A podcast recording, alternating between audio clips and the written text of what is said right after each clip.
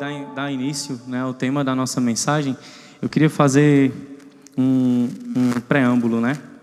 Queria que você abrisse lá em Gênesis 4, versículo 13.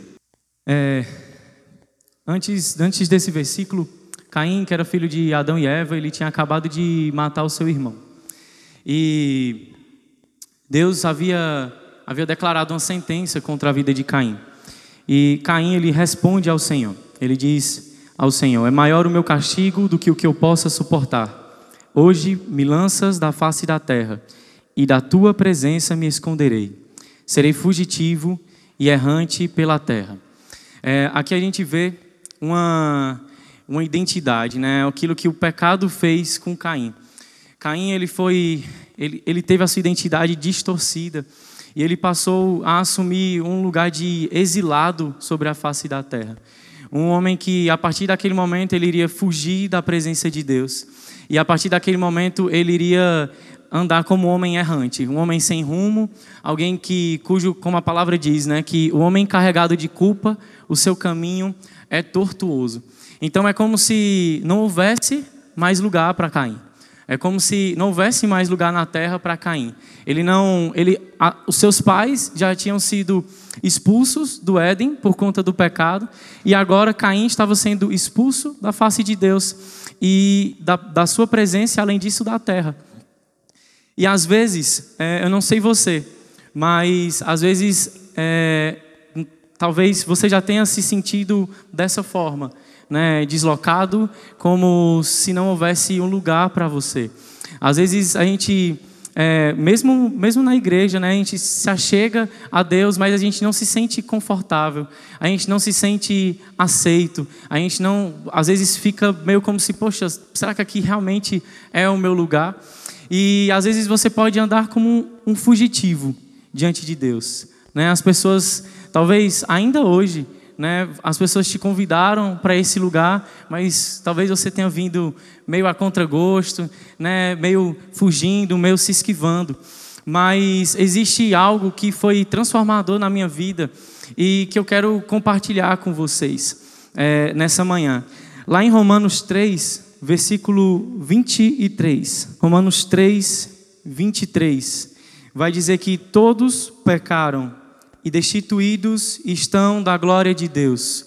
Versículo 23 e 24, ele faz um breve resumo do que é o Evangelho. E aí, cada um de nós, pelo menos alguma parte da vida, talvez andou fugindo da presença do Senhor. Então, versículo 23 diz que nós carecíamos da presença de Deus, nós tínhamos falta da presença de Deus, mas glória a Deus pelo Senhor Jesus porque não para no versículo 23, ele continua no versículo 24, dizendo que cada um de nós fomos justificados gratuitamente por Sua graça, por meio da redenção que há em Cristo Jesus. E por causa do que o Senhor Jesus fez, o Senhor Jesus ele pagou um preço, em um alto preço. Jesus pagou um preço de sangue, para que a partir do seu sacrifício, cada um de nós pudéssemos ser aceito diante de Deus. E aquele sentimento, aquela impressão de que não há um lugar para mim, não nos pertence mais. A partir do momento em que a gente é, aceita ao Senhor, a partir do momento é, o Senhor também nos aceita. Nós somos aceitos em Deus. E isso é maravilhoso. Isso é maravilhoso porque nós não precisamos mais fugir. Nós não precisamos mais nos esconder do Senhor. Até porque ele nos vê. A Bíblia diz que os olhos do Senhor estão sobre toda a terra, contemplando a cada um de nós. E o Senhor nos vê nessa manhã. Eu queria que nessa manhã você, o nome de Jesus, o Espírito Santo vai, vai te ajudar. E eu, eu peço que, eu espero que você se perceba diante do próprio Deus. E isso é diante do próprio Deus. Deus te vê. E nessa manhã é, queria que você descobrisse o que foi libertador para mim. Eu descobri que há um lugar para mim e há um lugar para você. Nós não, não somos daqueles que foram expulsos da terra mais. Agora nós encontramos o um lugar no Senhor. E sa saiba disso, há um lugar para mim. Que você possa, você pode repetir isso? Há um lugar para mim? Amém. É, e nós vamos passear por alguns lugares que o Senhor Deus preparou para nós. E o primeiro lugar que eu queria é, compartilhar com vocês é que ah, Deus tem um lugar para mim na mesa. Deus tem um lugar para nós na Sua presença. É, nós sabemos pela nossa cultura que aquelas, quem são aquelas pessoas que nós convidamos para estar conosco, que nós recebemos na nossa casa, que nós convidamos para comer na nossa mesa. São as pessoas que nós queremos ter por perto, não é? São as pessoas que a gente quer estejam ali por perto de nós. E Deus, ele é, é muito, muito bonito isso, porque o Senhor ele preparou uma mesa para nós. Lá no tabernáculo, Êxodo 25, 30, Deus deu uma ordem para Moisés. Deus falou: é, coloque sobre a mesa os pães da presença, para que estejam sempre diante de mim. Há um significado. Por que Deus colocou uma mesa no templo? Né? Por que Deus colocou uma mesa no tabernáculo? Justamente porque a mesa, ela simboliza o desejo de Deus por ter comunhão conosco. E isso é algo que aconteceu três mil anos atrás. E mesmo antes né, da fundação dos tempos, Deus já queria ter comunhão conosco. E eu queria que você se percebesse como alvo do amor de Cristo, como alvo do desejo de Cristo. Não é somente você que muitas vezes se achega aqui na igreja. Antes de você querer ter um relacionamento com Deus, o Senhor já queria ter um relacionamento contigo. E é por causa do desejo de Deus que você está aqui. Você foi atraído é, como a palavra diz, com cordas de amor eu te atraí. E desde muito tempo atrás, Deus preparou uma mesa, porque Ele quer se relacionar com você. Então, não precisa fugir, porque o Senhor que te vê, o Senhor que te conhece, Ele preparou uma mesa para se relacionar contigo. Amém? E isso também é uma verdade lá em Apocalipse 3, 20. Como a gente, como muitos de vocês já devem ter escutado, que o próprio Jesus, ele nos convida, ele diz: Eis que estou à porta e bato. Se alguém ouvir a minha voz e abrir a porta, entrarei em sua casa e com ele cearei e ele comigo. Então, do começo ao final, a Bíblia fala de um Deus, isso não existe em lugar nenhum. Um Deus que quer se relacionar com o homem. Assim como quando Adão e Eva caíram lá no Gênesis, é, Deus não chegou perguntando para Adão, é, mas Adão, o que, que você fez? Não, ele chegou dizendo: Adão, onde é que você está? E da mesma forma, Deus pergunta a cada um de nós: onde você está? Eu estou te procurando. E eu quero que você perceba que tem uma mesa para você. Amém? E a mesa, ela também é, é um lugar de provisão para cada um de nós. Abra sua Bíblia lá em Isaías 55. Isaías 55, do versículo 1 ao 3. Ó vós, todos que têm de sede, vinde às águas, e os que não têm de dinheiro, vinde, comprai e comei. Vinde, comprai sem dinheiro e sem preço, vinho e leite. Porque gastais o dinheiro naquilo que não é pão, e o produto do vosso trabalho naquilo que não pode satisfazer. Ouvi-me atentamente, comei o que é bom, e a vossa alma se deleite com a gordura. Inclinai os vossos ouvidos e vinde a mim. Ouvi e a vossa alma viverá. Convosco farei uma aliança perpétua, dando-vos as firmes beneficências prometidas a Davi. E não sei vocês, mas muitas vezes eu busquei é, encontrar provisão em tantos outros lugares. Mesmo depois de Cristo, mesmo depois de caminhar com o Senhor. Muitas vezes a gente busca é, alegria da nossa alma no simples entretenimento, a gente busca satisfazer, a gente vai lá e às vezes passa um monte de tempo né, diante da televisão e, e o Senhor ele está nos chamando para estarmos com Ele na mesa e para encontrarmos provisão. E não é somente provisão financeira diante de Deus, mas é provisão para a nossa alma. Nossa alma ela tem fome, nossa alma ela tem sede. Nós fomos criados para o Senhor e nós temos sede de Deus. A nossa alma ela clama por isso. E nós só nos satisfaremos nele. É aqui que nós encontraremos provisão. E é incrível porque o próprio Jesus, lá em João 6, versículo 51.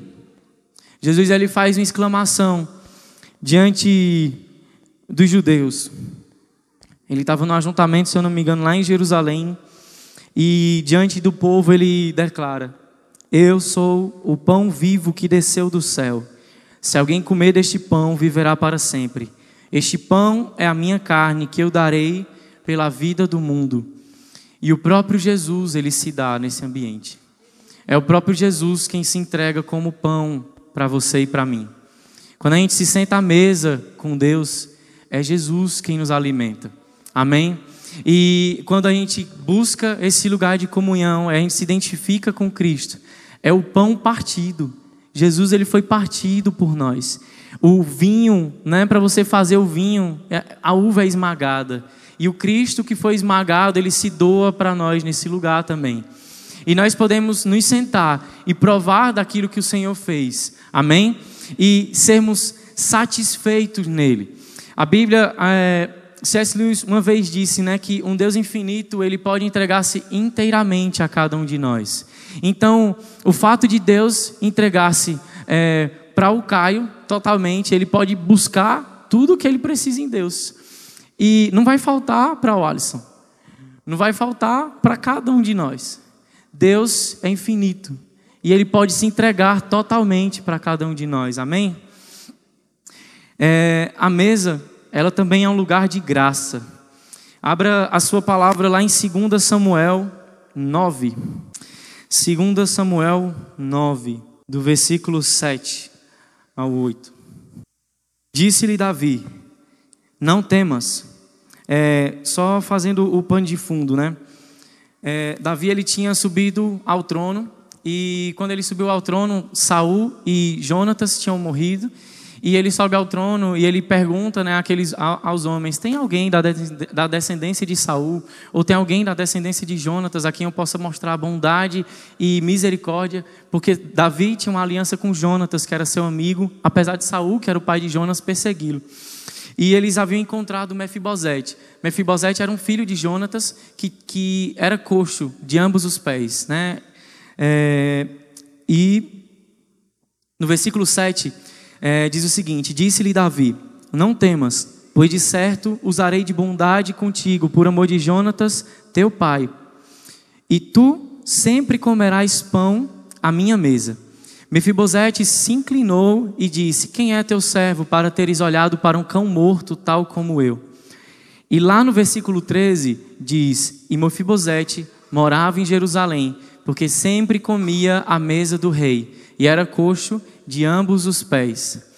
E muitas vezes, queridos, a gente se achega diante de Deus quebrantado.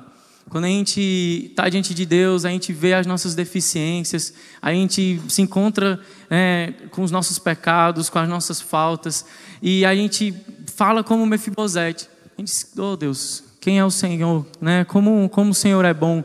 E o Senhor olhou e o Senhor me chama aqui para a mesa, é, como Mefibosete falou, um cão morto como eu. Quem sou eu diante do Senhor? Mas isso não impede o Senhor de nos colocar à mesa com Ele.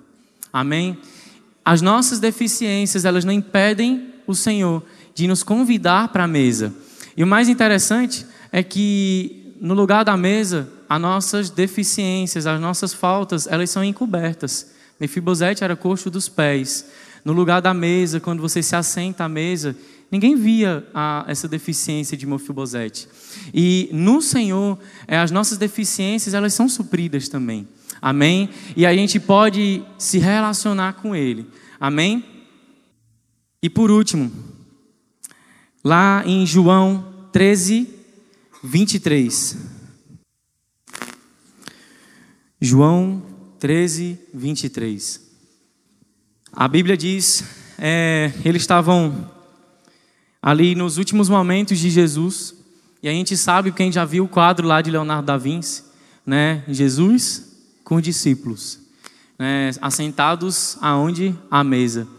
E a Bíblia diz que um de seus discípulos, isso aqui é João falando a respeito dele mesmo, né? Um de seus discípulos, aquele a quem Jesus amava, estava reclinado próximo a Jesus. Algumas versões vão dizer que, é, que João estava é, com a cabeça no, no peito de Jesus, no seio de Jesus. E isso é muito interessante, porque é João falando dele mesmo. E João, é, ele conseguiu, ele, ele teve uma revelação de quem ele era, de como Jesus o via. E ele pôde falar a respeito de si mesmo. É, é, eu sou o discípulo que Jesus amava. Né? É, quando a gente busca a face de Cristo. Isso é o mais importante, queridos. Às vezes a gente está. Nossas crises existenciais muitas vezes nos encontram. E a gente fica ali, né? Meu Deus, quem sou eu? Eu não sou nada, né? E o que nós precisamos é buscar a face de Cristo. Às vezes não é buscando simplesmente a nossa identidade, né? Às vezes a gente pode ir por um outro caminho, né?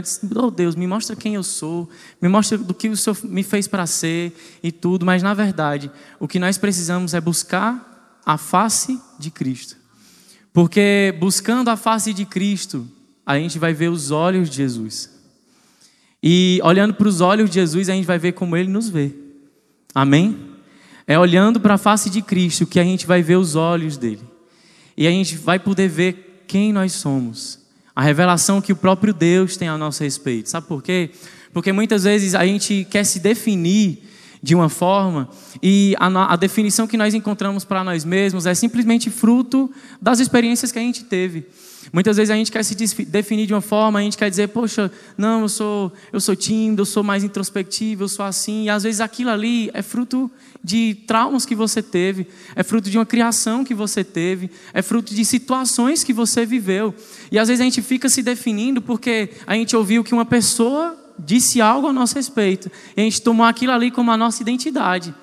Não é verdade? E às vezes a gente carrega isso. E a gente re recebeu aquele rótulo. E a gente apresenta aquele rótulo para as pessoas. E é aquele rótulo que nós também apresentamos para nós mesmos. Mas isso não é verdade sobre nós. A nossa identidade é aquela que está escondida em Cristo. Amém? Amém? E não são o que os outros falam a nosso respeito, às vezes não é nem o que a gente acha a nosso respeito, mas é o que o Senhor fala a nosso respeito. É, eu acho muito interessante porque tem. Eu trouxe para vocês uma, uma expressão do que C.S. Lewis traz no, no livro dele, Cristianismo Puro e Simples, nas últimas páginas. Ele diz: quanto mais abrimos mão de nós mesmos e deixamos Cristo assumir o controle, mais verdadeiramente nos tornamos nós mesmos. Há tanto dele que milhões e milhões de pequenos Cristos, todos diferentes entre si, seguirão não sendo suficientes para expressá-lo completamente. Nesse sentido, nosso ser verdadeiro está esperando completamente nele. Não adianta tentar ser eu mesmo sem Ele. Quanto mais eu resisto a Ele, tento viver independentemente dele, mais me deixo dominar pela minha própria hereditariedade, pela criação, pelo ambiente e pelos desejos naturais. Cristo, de fato, vai lhe dar uma identidade real, mas você precisa ir ao encontro dele para isso. Amém? Então, nós descobrimos que nós temos um lugar na mesa. Amém? Agora nós vamos para um segundo ambiente que o Senhor quer mostrar que nós também temos um lugar. Um lugar. A Bíblia fala que a igreja ela é o corpo de Cristo. E eu queria dizer para você que Deus também tem um lugar para você no corpo. Amém? É, queria que você abrisse lá em 1 Coríntios 12. 1 Coríntios 12, verso, verso 15 ao 18. Se o pé disser, porque não sou mão, não sou corpo, não será por isso do corpo? E se a orelha disser, porque não sou olho, não pertenço ao corpo, não será por isso do corpo? Se todo o corpo fosse olho, onde estaria o ouvido? Se todo o corpo fosse ouvido, onde estaria o olfato? Deus, porém, colocou os membros do corpo, cada um deles como quis.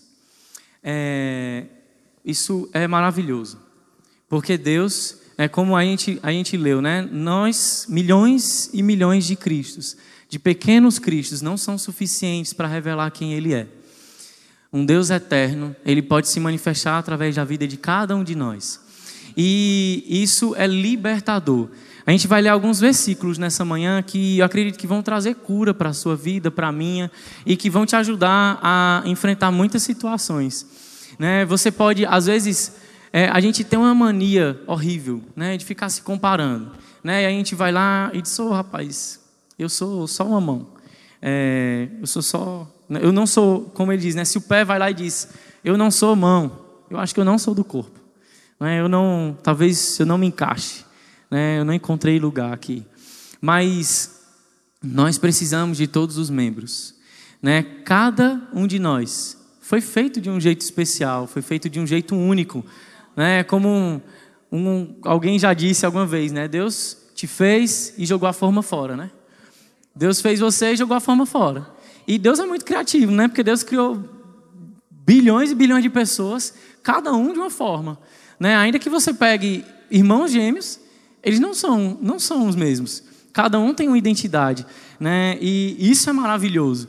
E aí você pode dizer, cara, eu sou uma mão, né? Ou então eu sou um pé, ou sei lá, eu sou olho.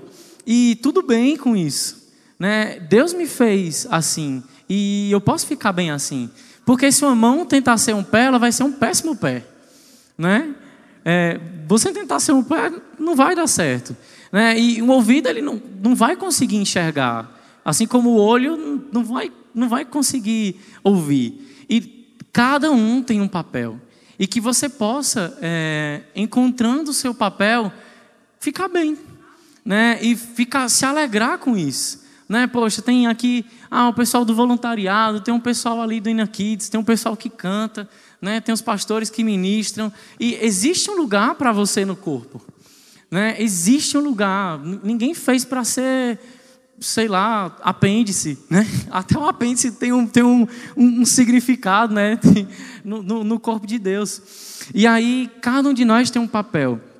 E quando você encontra isso, que você não precisa ser igual ao outro, né? É, eu não prego igual o pastor, né? O pastor prega de uma forma e aí eu venho trago uma palavra também e, e glória a Deus por isso. O Senhor nos usa, né? E, e você é usado na célula, você compartilha com, com seus irmãos, isso é lindo. E aí a gente pula lá para o versículo 21. Porque aí, a partir do momento que a gente entende que nós temos o um papel, a gente passa a entender que o outro também tem um papel. Versículo 21 vai dizer: O olho não pode dizer à mão, não tenho necessidade de ti, nem ainda a cabeça aos pés, não tenho necessidade de vós. Quando a gente entende que nós temos um papel, a gente vai entender também que o outro tem e que eu não consigo fazer tudo. Eu consigo fazer a minha parte, mas eu preciso do outro. Eu não posso expulsar o outro porque ele é diferente, né? E Bill Johnson, ele tem uma frase que é muito muito legal, que ele diz: "Se você soubesse quem Deus fez para você ser, você nunca gostaria de ser mais ninguém." E aí você não precisa querer ser igual ao outro. Você precisa entender que o outro tem um papel diferente e a gente ter a, a, a beleza, a graça de se alegrar vendo o outro ser quem ele é. Né? Você consegue se alegrar vendo os irmãos aqui cantando e ministrando ao Senhor? É muito lindo isso. Você consegue se alegrar com, com os irmãos que estão cuidando das crianças? Você consegue se alegrar com o outro fluindo naquilo que Deus fez? Né? Isso é muito bom, não é verdade? Porque, e aí a gente pula lá para o versículo 25. Para que não haja divisão no corpo, mas antes tenham os membros igual cuidado uns dos outros. De maneira que, se um membro padece, todos os membros padecem com ele. Se o um membro é honrado, todos os membros se regozijam com ele. E aí a gente entende que nós todos estamos conectados. Cristo é a cabeça, nós somos o corpo. E nós estamos conectados e nós entendemos que nós precisamos uns dos outros. E aí o olho, ao invés de chatear com o pé, ele vai cuidar do pé. Porque o olho vai olhar para o chão e vai dizer: opa, pé, não pisa aí não. Né? E o pé, ele vai correr, porque ele sabe que a mão precisa tocar. E o pé, ele vai manifestar naquilo que ele precisa. Amém? E a gente vai apoiar uns aos outros, porque nós precisamos uns dos outros. Amém? Isso é tão verdade que Deus, ele deu pessoas para cuidar de nós. Deus ele deu pessoas para nos equipar. Deus ele deu pessoas para nos instruir. É isso que fala lá em Efésios 4, versículo 11 ao 13. diz o seguinte: E ele mesmo deu uns para apóstolos, outros para profetas, e outros para evangelistas, e outros para pastores e doutores ou mestres, tendo em vista o que? O aperfeiçoamento dos santos para o desempenho do ministério, para a edificação do corpo de Cristo, até que todos cheguemos à unidade da fé e do pleno conhecimento do Filho de Deus, a perfeita varonilidade, à medida da estatura da plenitude de Cristo. Deus deu líderes para cuidar da sua igreja. E entenda isso como um presente. Entenda isso quando você é instruído, quando você é exortado, quando você é corrigido. Entenda isso como um presente. Que Deus ele está cuidando de você, poldando você, para que você possa ser tudo aquilo que você é em Deus. Amém?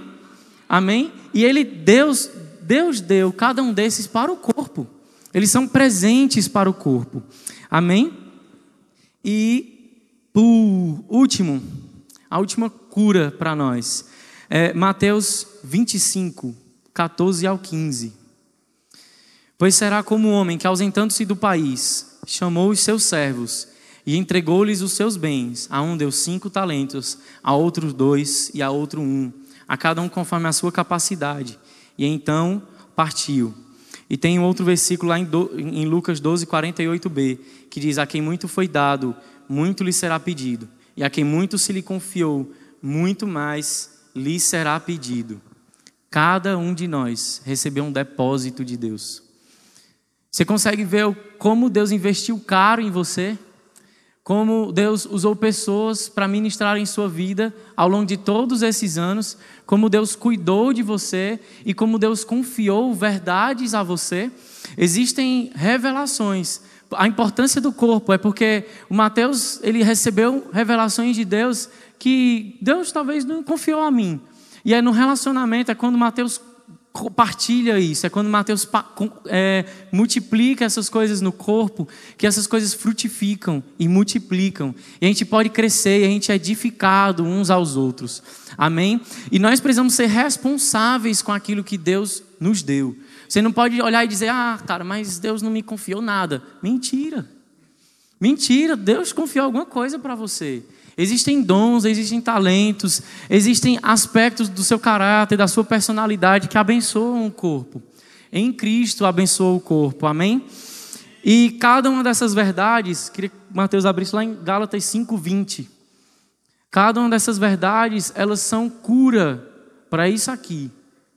A Bíblia fala sobre algumas obras da carne, ela fala sobre inimizades, rivalidades e ciúmes, ira, ambição egoísta, discórdias, partidarismo e coisas semelhantes a essas, acerca das quais vos declaro, como já antes vos preveni, que os que cometem tais coisas não herdarão o reino de Deus. Vocês percebem que tudo aquilo que a gente falou até então, ele nos vacina contra isso aqui? Porque se eu entendo quem eu sou, eu não vou ficar com ciúme do irmão. Se eu entendo que cada um recebeu uma porção e cada um conforme a sua capacidade, eu não vou ficar ambicionando, cobiçando aquilo que o irmão recebeu. Ele recebeu e ele vai prestar conta diante de Deus de tudo aquilo que ele recebeu. E eu recebi algo de Deus e eu também vou prestar conta. Eu preciso buscar ser fiel naquilo que eu recebi de Deus. Amém? E esse é, é, são algumas porções sobre como nós podemos é, é, participar, ocupar o nosso lugar no corpo. Amém? É, alguns passos práticos que eu queria só compartilhar com vocês. Tiago 1, versículo 22 ao 24. Ele fala sobre nós sermos praticantes da palavra e não apenas ouvintes, enganando-nos a nós mesmos. Se alguém é ouvinte da palavra e não praticante, é semelhante ao homem que contempla no seu rosto natural e depois de olhar para si mesmo sai e logo se esquece de como era.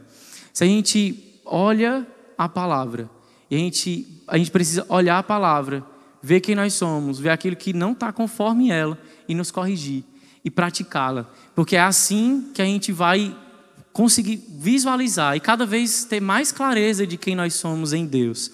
Amém? Para que a gente consiga caminhar né, nos dons, caminhar nisso tudo, a gente precisa ter uma mentalidade, estamos interessados no bem comum, como fala lá em 1 Coríntios 12, 7. A manifestação do Espírito é dada a cada um para um benefício comum. gente precisa entender que tudo aquilo que nos foi confiado é para o corpo. Amém? E por último, é, lembrar que os nossos líderes, eles ajudam a nos lembrarmos de quem nós somos. Como aconteceu com Pedro. Pedro, quando ele teve uma revelação de Cristo, Jesus disse, é, Pedro disse, né, tu és o Cristo, é, o Filho do Deus vivo. E na mesma hora, Jesus rebateu e disse, tu és pedra. E Jesus mostrou quem Pedro era. E aconteceu também com Timóteo. Por várias vezes a gente vê Paulo lembrando a Timóteo, Timóteo, tu és meu filho amado tu és meu discípulo, né? Timóteo, caminha naquilo que Deus preparou. Timóteo, reaviva o dom que há em ti. E muitas vezes os nossos líderes, eles vão nos lembrar de quem nós somos e do papel que nós temos no Senhor. Deus também tem um lugar para nós, terceiro ambiente, terceiro lugar. Deus tem um lugar para nós no mundo.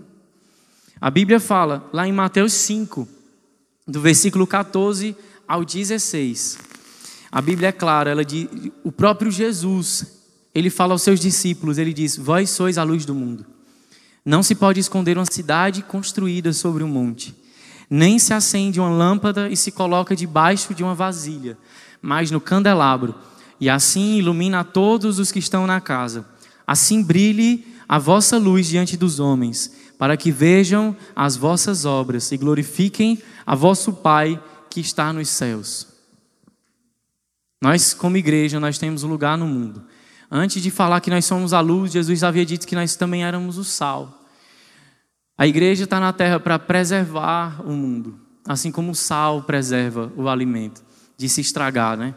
É, nós estamos aqui para iluminar, para trazer clareza, para revelar ao mundo o caráter de Cristo. Nós sermos bons cidadãos é uma simples, é uma obrigação civil. Isso aqui já devia ser é, natural para cada um de nós. Né? É, o, é, o, mínimo que nós precisamos ser, são, é, sermos bons cidadãos. Mas além de bons cidadãos, nós precisamos revelar o Cristo. O Cristo que, que o mundo não conhece. Nós precisamos revelar a luz do Senhor. E se nós não revelarmos a luz, quem vai revelar a luz?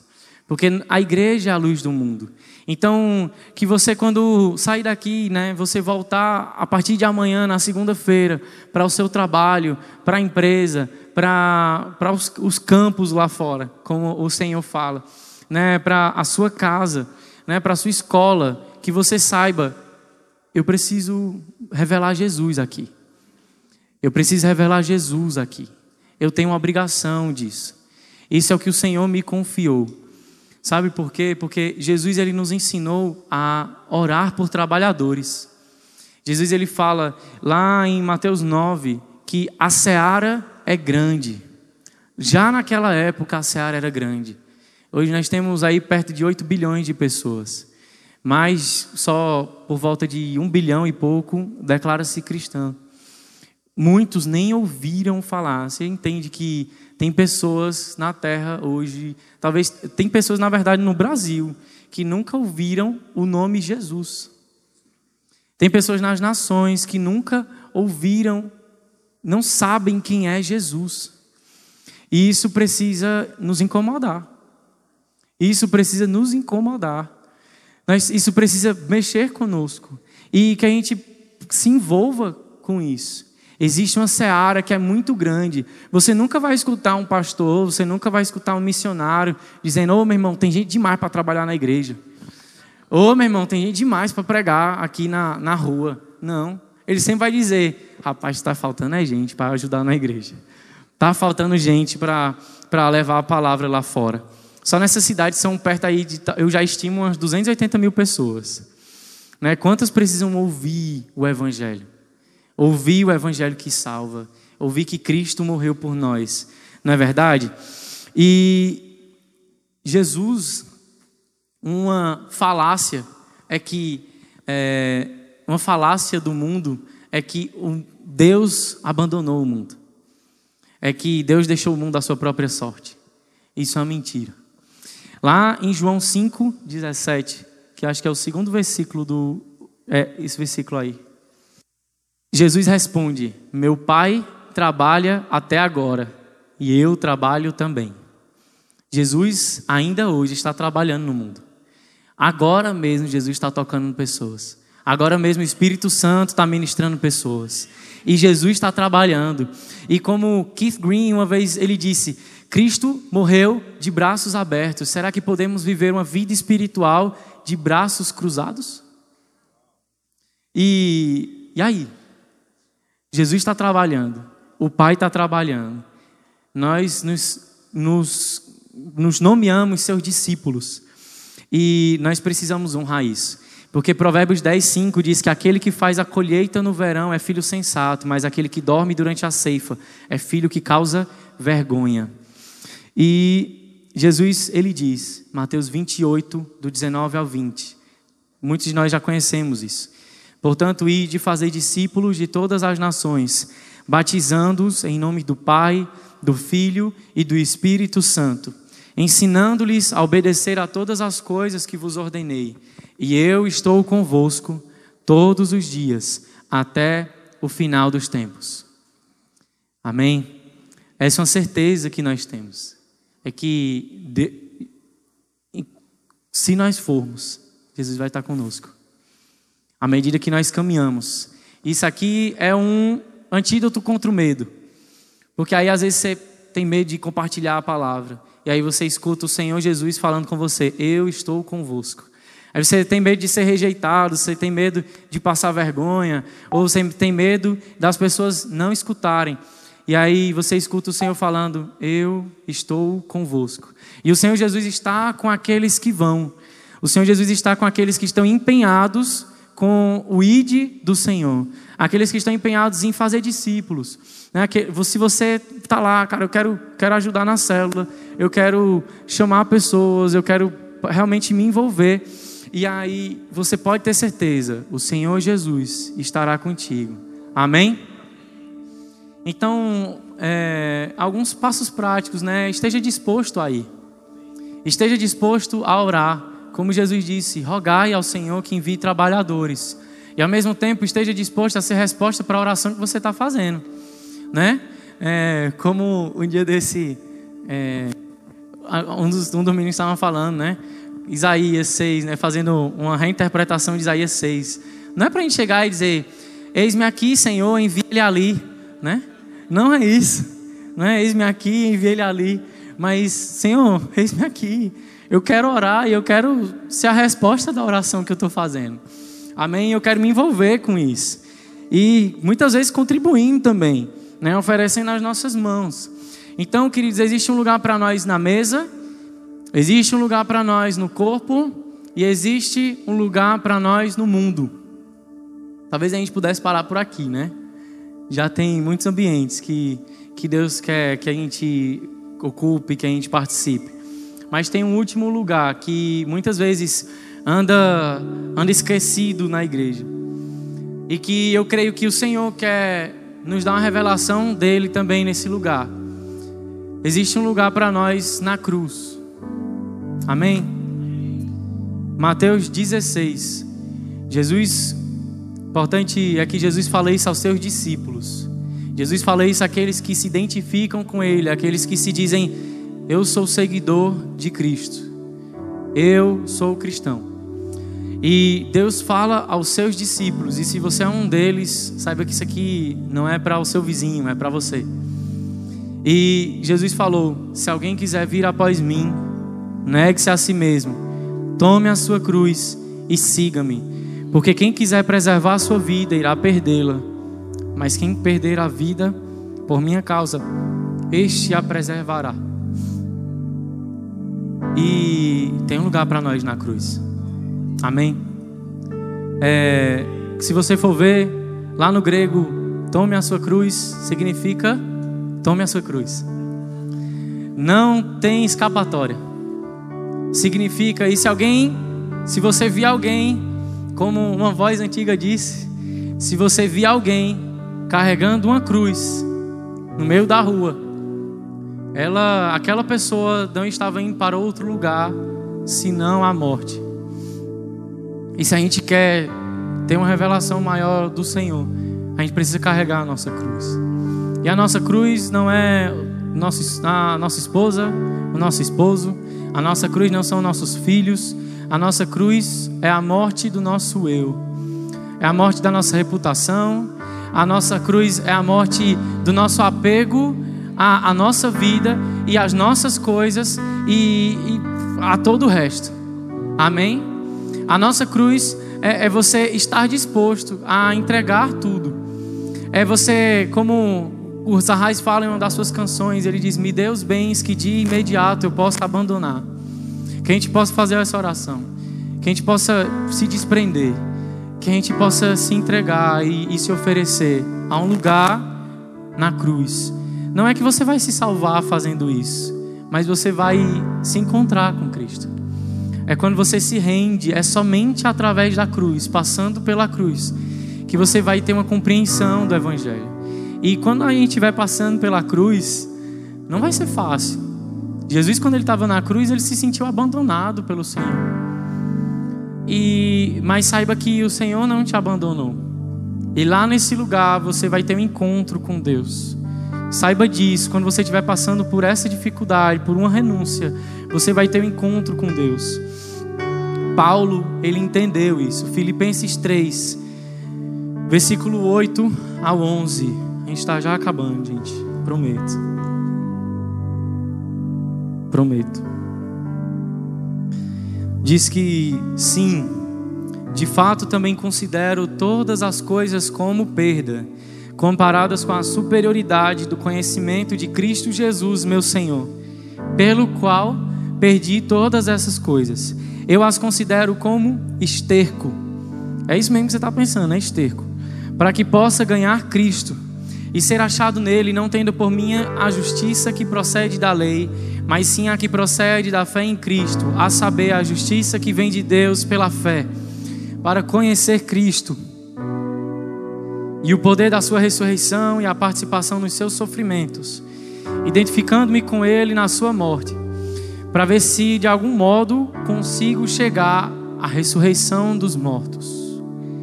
Isso não é somente uma obrigação para nós. Isso aqui era, era um desejo de Paulo. Que doideira, né? Paulo diz: Eu quero participar dos sofrimentos de Cristo. E eu quero me encontrar com Ele lá, identificando-me com Ele na Sua morte. E isso aqui, quando Paulo, quando Paulo diz: Eu as considero todas as outras coisas como esterco né? Não é que você vai deixar de amar a sua família, não é que você vai deixar de amar né, todas as bondades, as benesses que Deus te deu, mas é que quando colocadas numa balança, se você coloca a sua vida numa balança e se você coloca Cristo do outro lado, Cristo vai pesar mais. Se você coloca a sua família de um lado e Cristo do outro lado, Cristo vai pesar mais. Se você coloca a sua reputação, se você coloca os seus bens, se você coloca as suas ambições, tudo que você tem, tudo aquilo mesmo que você diz que é sua identidade, Cristo vai pesar mais do outro lado. Amém? E aqui a gente vai ter uma revelação do Senhor. C.S. Lewis ele termina o livro Cristianismo Puro e Simples com essa declaração que eu trouxe porque eu achei bonita demais para só falar e eu queria que vocês pudessem vê-la. Ele diz: Põe a sua vida a perder e acabará por salvá-la. Submeta-se à morte, morte diária de suas ambições e de seus principais desejos e também à morte de todo o seu corpo no final. Submeta-se com cada fibra do seu ser e acabará por encontrar a vida eterna. Não guarde nada para si.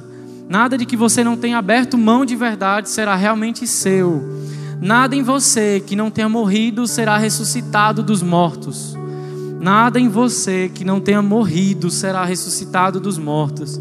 Se você buscar a si mesmo, só o que irá encontrar no fim das contas é o ódio, a solidão, o desespero, a ira, a ruína e a decadência. Mas se você buscar a Cristo, acabará por encontrá-lo e junto com Ele todas as demais coisas. Amém. Amém. Glória a Deus. Se nós buscarmos a Cristo, nós iremos encontrá-lo. O percurso não vai ser fácil, né? Mas nós iremos encontrá-lo. E Deus irá cuidar de todo o processo. Amém? duas coisas que eu queria deixar com vocês para finalizar é que Deus, ele marcou um encontro com você em cada um desses ambientes. Deus, quando ele, ele, ele não está simplesmente dizendo vai, né? Ele está dizendo vem. Deus nunca pede nada de nós que ele não tenha feito antes. Abraão, quando foi entregar seu filho, né, no monte, a Bíblia diz que Jesus já tinha sido entregue como sacrifício desde da fundação do mundo. E Jesus está nos chamando para a mesa. Jesus está dizendo: vem, vem para a mesa, vem participar do corpo, vem participar da aqui do que eu tenho para fazer no mundo e venha estar comigo na cruz. Amém. E em cada um desses ambientes a gente vai ter uma revelação do Senhor. Existe algo que o Senhor quer falar para você, existe algo que o Senhor quer mostrar para você. E Ele vai mostrar isso em cada um desses lugares. Amém? É... Glória a Deus. Glória a Deus. Queria orar com você agora. Em nome de Jesus.